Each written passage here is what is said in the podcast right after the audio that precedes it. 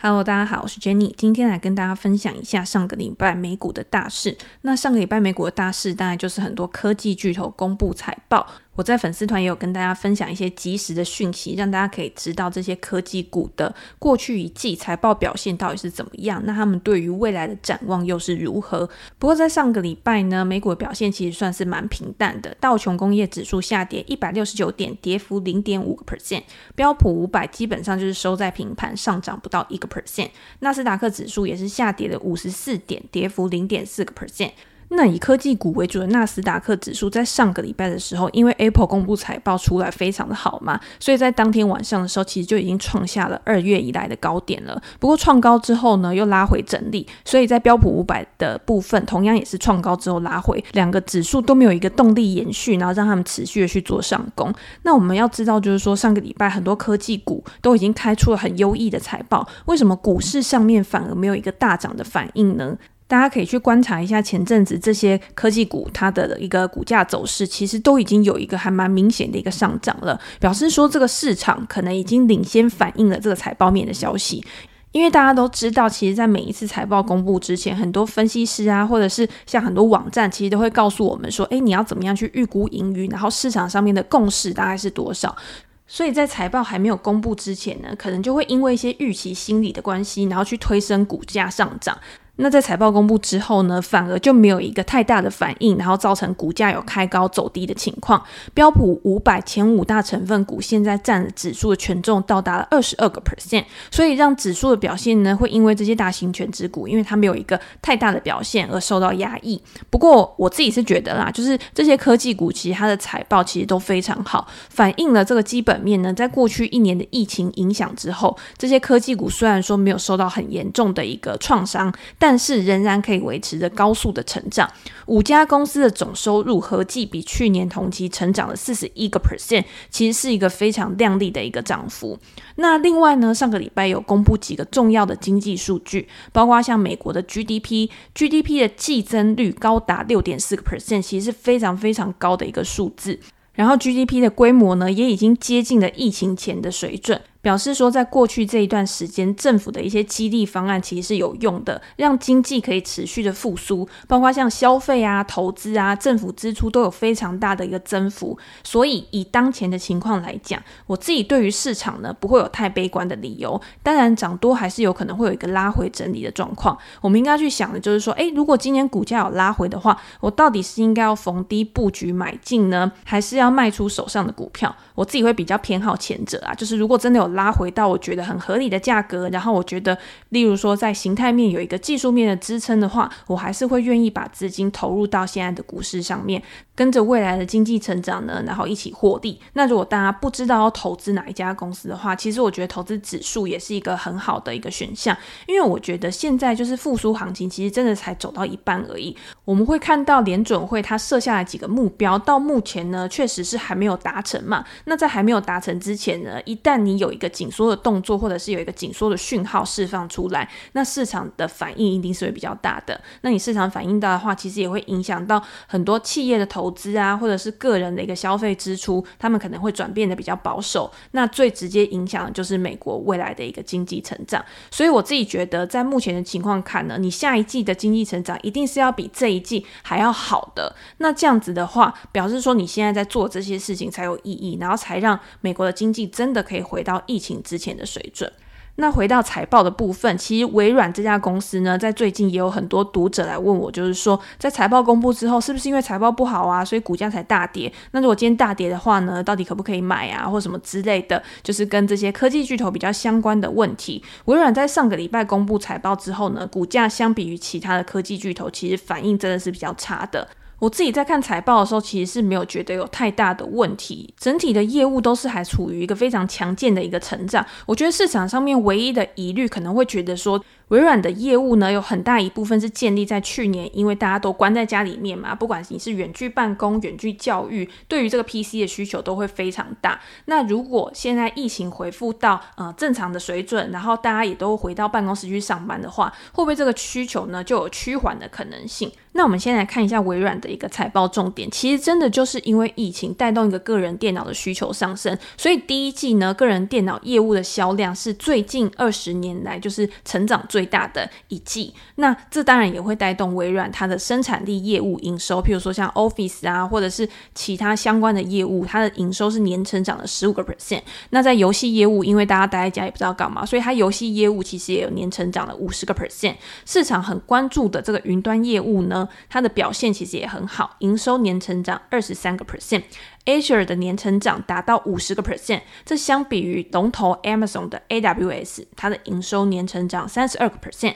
Google 的云端业务呢，在最近一次的财报里面也有告诉我们说，它的营收年成长的四十六个 percent。其实三家公司呢，在云端业务这一块成长其实都非常大。那我自己会觉得说，即便未来可能 PC 业务这边会有一点点的下滑，但是因为云端的需求其实非常大，那这一块呢，在之后的成长其实也会越来越高。所以在营收上面呢，其实应该有互相抵消或者是互补，甚至云端业务可能会成长更好一点，然后带动市场对于微软它的其实后市还是很看好的。那大家也知道，微软最近很积极的在进行收购，包括之前传出要收购 Discord，但是没有谈成嘛。那后来又宣布收购了人工智慧的语音技术公司，主要专攻在医疗领域发展的 Nuance。让微软在这一块呢有更多的发展空间。那微软当然其实也不是只有专攻在医疗领域，它其实有触角伸到非常多的一个产业。基本上啊，科技巨头在收购上面都是具有非常大的优势，而且在过去这段时间，他们也都是一直非常积极的在收购。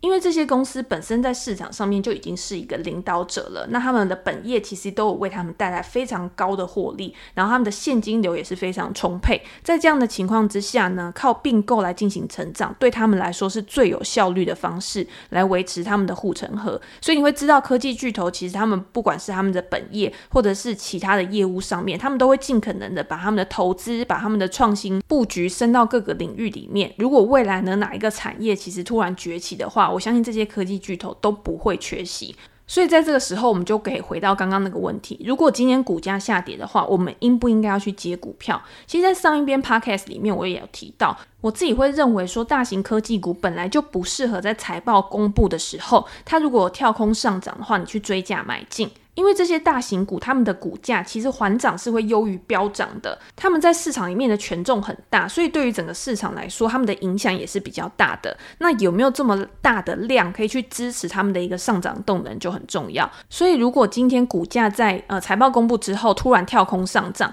其实反而应该先观察。你如果看好这家公司的一个长期发展的话，等它拉回，然后再去做一个分批布局，其实会是一个比较好的策略。那如果以微软的为例子的话，因为它财报公布之后，股价反而是下跌的。那你现在就可以去看股价下跌之后呢，有没有进行一个横盘整理，或者是它要达到一个支撑？我觉得最好的就是年线支撑。那这样的话呢，你慢慢去做一个布局，我觉得就是一个很安全，就是长期比较保守，然后稳健的一个投资方式。那另外还有一个很好的方式，就是如果你今天就是想要一档 ETF 买进所有的科技巨头，那这样子的话，你也可以从 ETF 里面去挑你觉得比较适合的一个标的。那最标准的就是纳斯达克一百的 ETF QQQ 嘛。那 QQQ 呢，如果你今天想要做一个长期投资的话，其实它后来景顺它也有推出一个 QQQM。那 QQQM 呢，其实也是追踪纳斯达克一百指数，可是它的费用率其实比较低。QQQ 是零点二个 percent，可是 QQQM 只有零点一五个 percent，所以是更适合做一个长期布局，然后可以节省你这个长期投资的一个成本，所以就推荐给大家。那如果今天你还要想要投资大型股的 ETF 的话，像 XLG 其实也是一个标的。那如果你今天想要投资中美的科技巨头，然后互联网公司的话，其实像 OGIG 这一档股票代号 OGIG 的 ETF，其实也是可以参考的。那你就不用。怕说，哎，你好像把你的资金都放在某一档科技股上面，然后如果其他的股票涨了，然后你就没有做到，那你一下子呢，直接囊括全部的一个科技巨头的话，然后在未来这些公司还是有竞争力的，那你也绝对不会漏掉。那因为上个礼拜有公布蛮多高成长股的财报，那高成长股开出来呢，其实很多都是呃财报还不错，可是股价下跌的，或者是我最近在专栏有写的 Teladoc 这一家呃成长股。主要是做远距医疗的，然后也是 ARK 基金 Kathy Wood 的一个最爱，它是第二大持股。那在财报开出来之后呢，其实它的表现也是蛮差的，然后直接就是跳空下跌。那就有一个读者问说，如果今天是高成长股的话，它还没有获利，那公布财报的时间前后要怎么样去因应这种剧烈的波动？因为如果你今天在财报之前去持有这家公司的话，感觉财报公布之后涨的就上天堂，跌的就下地狱。那美股因为没有涨跌幅限制，所以常常会有这样的状况，就是在财报公布之后呢，突然上涨二三十个 percent，甚至有一个更大的一个涨跌幅的变动。所以在呃财报之前呢，通常我自己呢是不会做一个太积极的操作。我觉得今天要分成几种呃面向来看呢。第一个就是，如果你今天已经持有这一档股票的话，那你当然要先看自己的持有成本，然后再采用分批调节的方式。你今天如果持有的成本很低的话，那我自己就会觉得说，我等财报出来再去看看我要不要去调节我自己手上的一个部位，其实会比较好。因为如果我是在之前买的，然后我的成本已经大幅拉开，甚至已经赚到一两倍以上的，那如果财报出来呢，跳空下跌的一二十个 percent，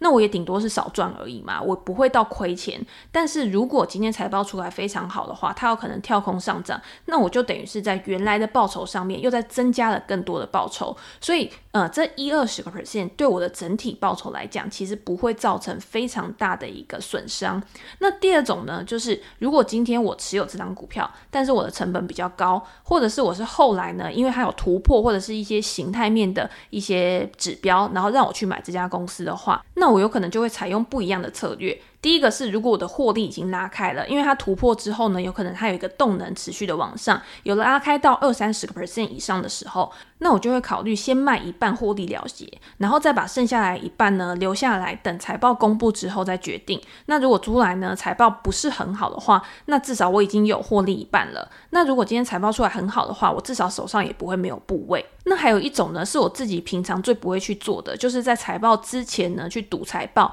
那有很多人喜欢用选择权啊，或者是他在财报出来的时候可能会喜欢先买一点点，然后去赌这个财报出来呢可能会跳空上涨，然后就觉得说自己好像赚到。这个呢其实是有一点像中乐透的心态。但是因为我自己在操作的时候，我比较习惯就是我看好这家公司，我就会投入固定的一个金额，然后我也会先预设好，就是说我的进场点，然后跟我的出场点大概是在什么样的位置，然后。我有可能会亏损多少金额，然后也会先设定好，所以呃都会在我自己的计划之内。但是如果今天财报开出来不符合我的预预期的话，那有可能它第二天开出来的一个价格就已经是在我的停损价之下了。那我就觉得说做这笔交易其实蛮没有意义的。那我还不如就等财报出来。如果它今天财报出来还有一个呃盈余很好的一个表现的话，那我觉得这个持续性应该还是会很强的。那我就会等比较适当的时机的时候，然后再去做一个布局。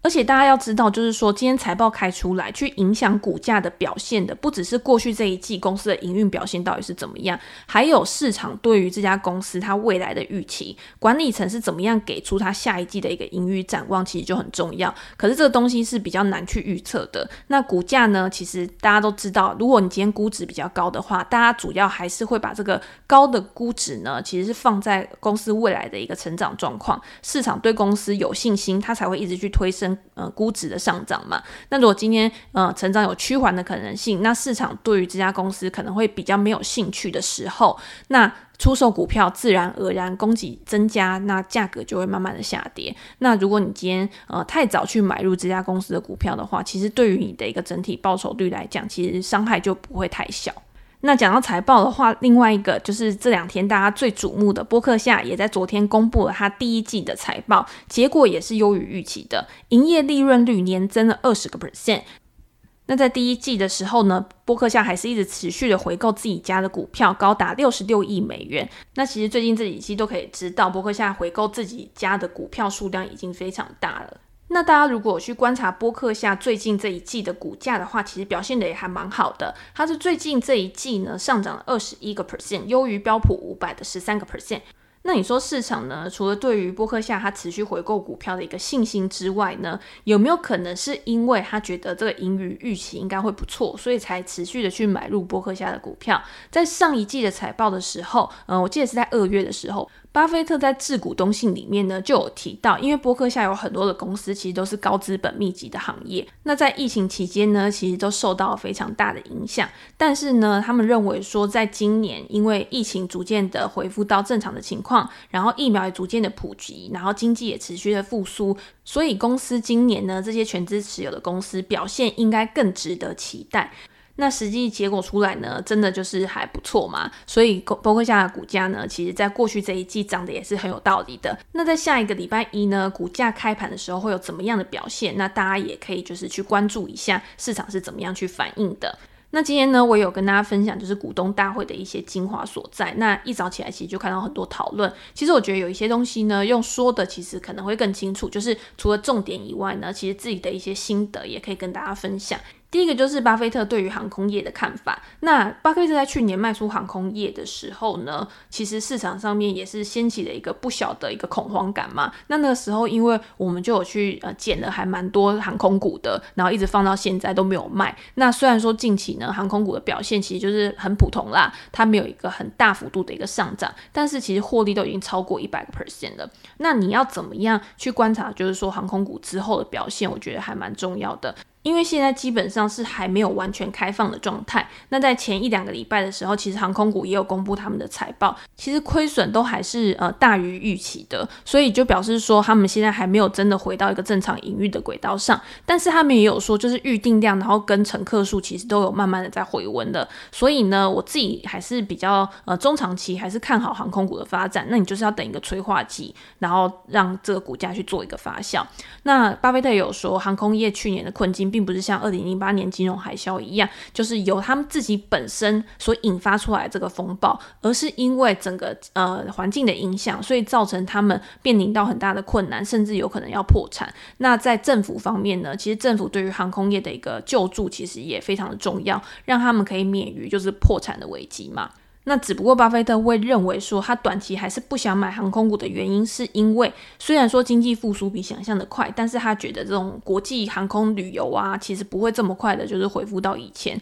这点我自己是跟他为呃抱持着不一样的看法啦，就是我觉得大家现在就是在等待一个真的合适的时机，然后都不用隔离啊，然后可以随时随地的呃很轻松的出去玩的时候，其实我觉得旅游业真的会有一个呃爆炸性的成长，然后报复性的消费也不一定。那第二个呢，就是波克夏目前的一个现金的持有量大概占了它市值百分之十五。那嗯、因为过去一段时间大家都知道市场非常的热，然后很多公司的股价呢其实都被推升到非常的高。那包括像 Spec 公司、空壳公司，他们呃这么多的 Spec 公司去上市，也让就是波克夏呢，他没有太多的机会可以去做一个呃大象级的收购。所以呢，波克夏在过去一段时间，他其实就是回购了很多他们自己的股票嘛。那我是觉得说，我也还蛮认同巴菲特在股东会里面讲的。他认为说，如果他今天想要去买入一家公司的话，他会认为他就是拥有这家公司的资产。所以他买入了之后，他不希望有一个太呃快速的一个股票周转，就是我买了之后呢，我需要很快的去把股票卖掉。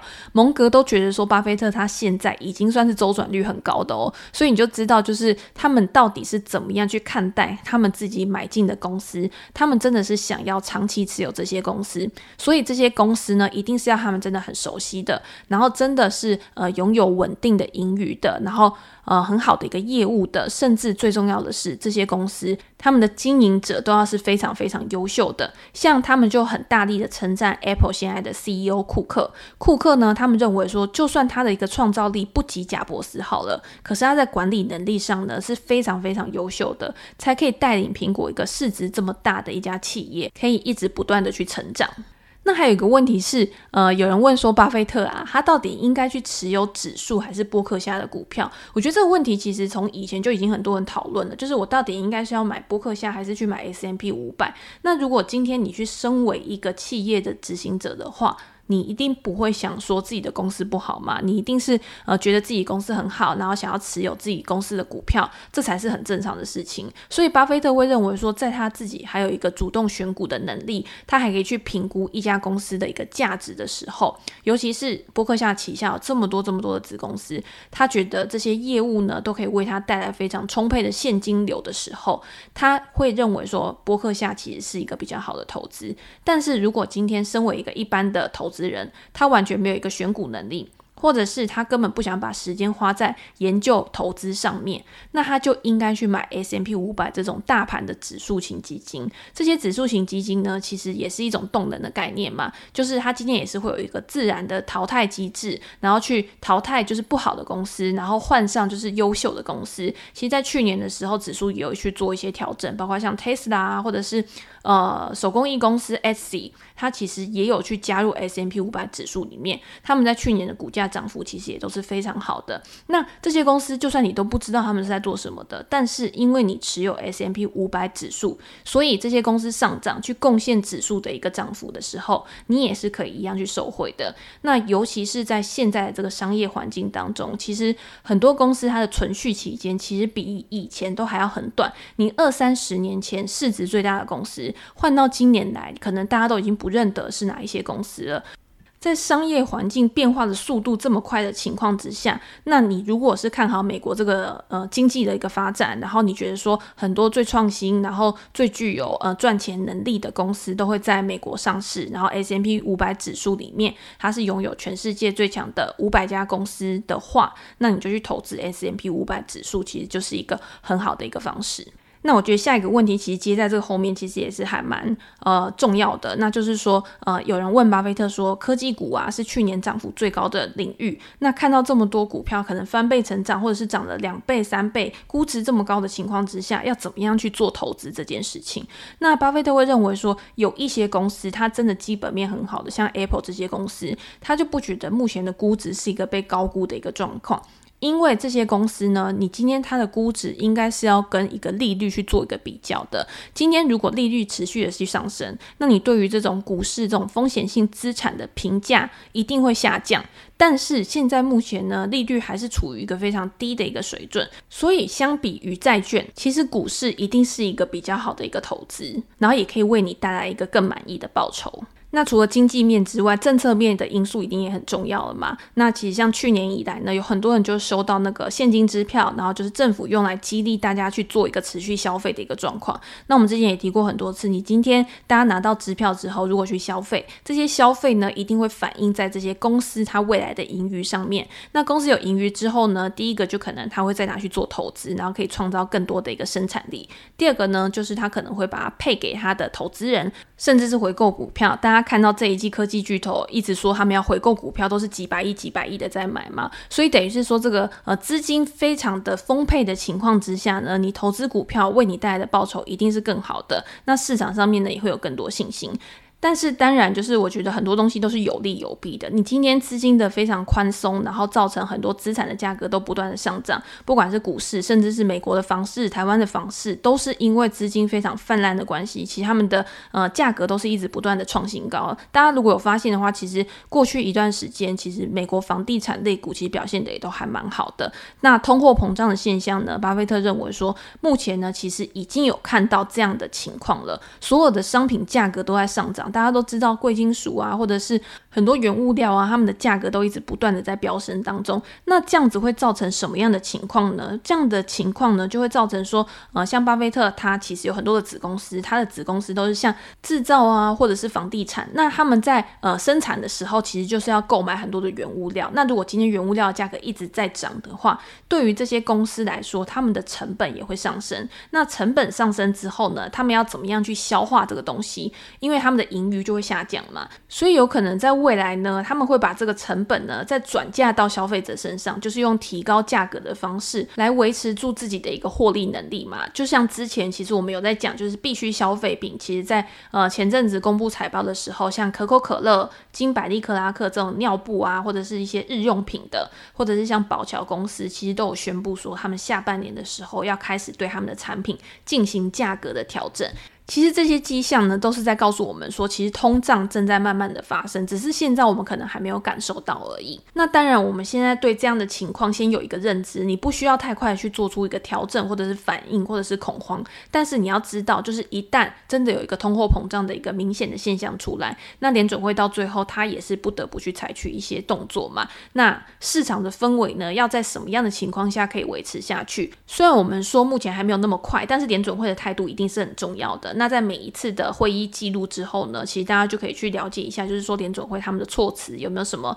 太大的改变。那我觉得投资人还有一个很好去保护自己的方式，就是你今天在做一个投资决策的时候。你一定要去更看重基本面这个东西，就是这个东西的价值到底有没有被高估，然后高估了多少，你自己在心里面就是要有一个底，你不要太去追逐风险，因为在这种市场比较高档的时候，其实呃承担聪明的风险是 OK 的，但是如果你完全就是呃不照基本面，然后完全就是市场的热度在哪边，然后你就去追哪边，然后你只是因为价格的上涨，然后受到影响，然后就去追价的话，其实在突然的一个大盘回调啊，或者是突然的一个市场氛围。改变的时候，其实你的受伤的程度就会非常大。那最后就是提到蒙哥讲一句话，我觉得很有道理。他就是说，呃，没有人是可以完全了解现况的，然后也没有人可以预测未来，因为每一个人在投资市场里面，其实我们面对的都是一个极大的未知。那在这样的未知当中呢，其实我们呃要有的是对于市场的敏感度，就是你对于不合理的现象呢，你应该要提高警觉，然后你在你投资的决策选择的时候，你一定要更理性，然后更好的去做出一个评断。那这样子当然就可以保护你，然后在市场的一个变。变化当中呢，至少你退潮的时候呢，你就不需要裸泳，你还是可以好好的穿着裤子，然后好好的生存在这个市场，然后做一个长期的投资人，是长期存活在市场上面的投资人。好，那今天就先分享到这边，那我们下次见，拜拜。